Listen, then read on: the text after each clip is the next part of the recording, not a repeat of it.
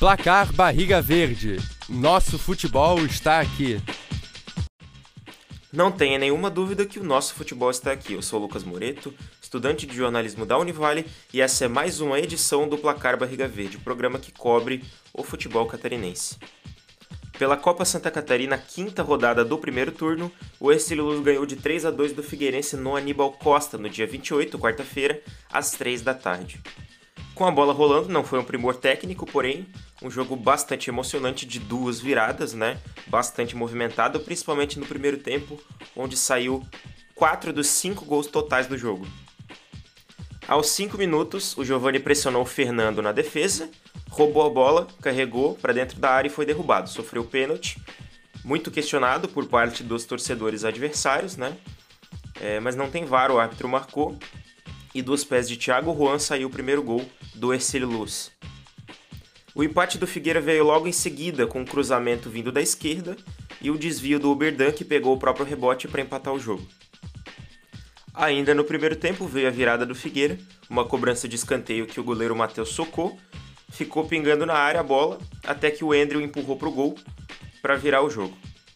O segundo empate da partida veio de uma jogada muito bem construída, né? O Ercílio Luz conseguiu empatar é, diferentemente do restante dos gols da partida. Esse foi um gol bastante bem trabalhado, uma troca de passes até a bola chegar no Patrick que inverteu o jogo num lindo passe para a ponta direita.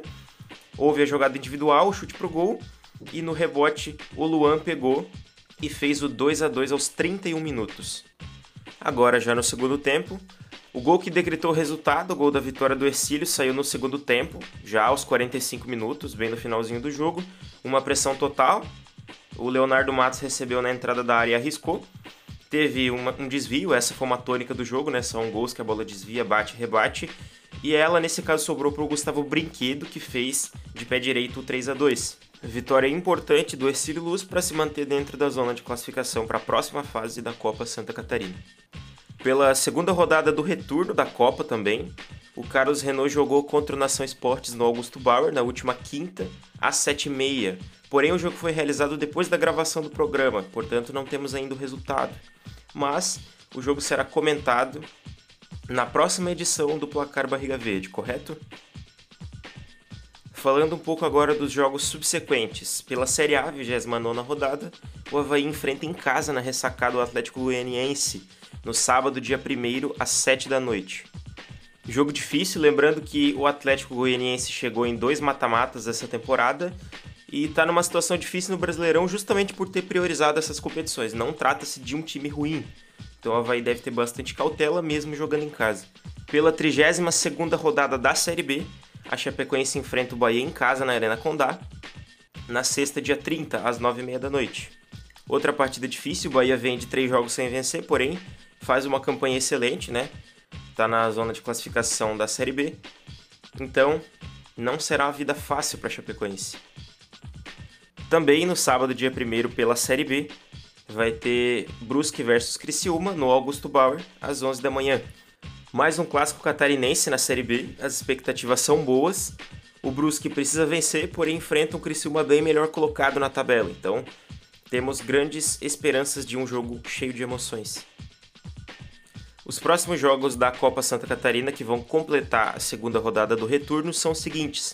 O Ercílio Luz enfrenta o Joinville no Aníbal Costa no sábado, dia 1 às 3 da tarde. Jogo bom, jogo bom de acompanhar. São dois times que fazem boas campanhas na Copa, venceram suas últimas partidas. O Jack se recuperando de uma cambaleada que ele deu de alguns resultados negativos e atuações, é, digamos que discutíveis, né? Mas promete ser um jogo bem legal de acompanhar também. O Marcílio Dias enfrenta o Figueirense no Gigantão das Avenidas na segunda-feira, dia 3, às 8 da noite. Pelo atual momento, o Marcílio acaba sendo favorito, ainda mais em casa. O Figueira vem frustrado por não ter conseguido o acesso para a Série A, aliás, para a Série B, né? Pelo atual momento, o Marcílio é favorito, ainda mais jogando em casa. O Figueira vem frustrado por não ter conseguido o acesso. E o Marcílio está no momento de ascensão, liderando o campeonato e tudo mais. Então vai ser um jogo legal de acompanhar, mas tem um favorito claramente. No momento da gravação deste programa, a classificação da Copa Santa Catarina está da seguinte maneira: O Marcílio Dias lidera com 12 pontos, o Joinville em seguida na segunda colocação com 11 pontos, o Carlos Renault em terceiro com 8 pontos, o Ercílio em quarto, fechando a zona de classificação com 7 pontos, o Figueirense com 6 pontos em quinto, e em sexto, na lanterna, o Nação Esportes, que apenas fez 2 pontos até o momento no campeonato. Uma Copa Santa Catarina bastante legal de acompanhar, é, não tem grande vantagem em nenhuma das posições, o único que destou é o Nação, né, que está bem ali embaixo com apenas dois pontos, o restante está bastante equilibrado, as restantes posições. Ou seja, tudo ainda pode acontecer. Por enquanto é só. Te espero aqui no próximo programa para a gente se informar juntos sobre o futebol catarinense. Lembrando que o nosso futebol está e sempre estará aqui. Um abraço e viva o futebol! Apresentação: Letícia Fontanive e Lucas Moreto. Supervisão: André Pinheiro. Edição: Letícia Fontanive. Uma produção do projeto de extensão Oxigênio, Central de Podcasts.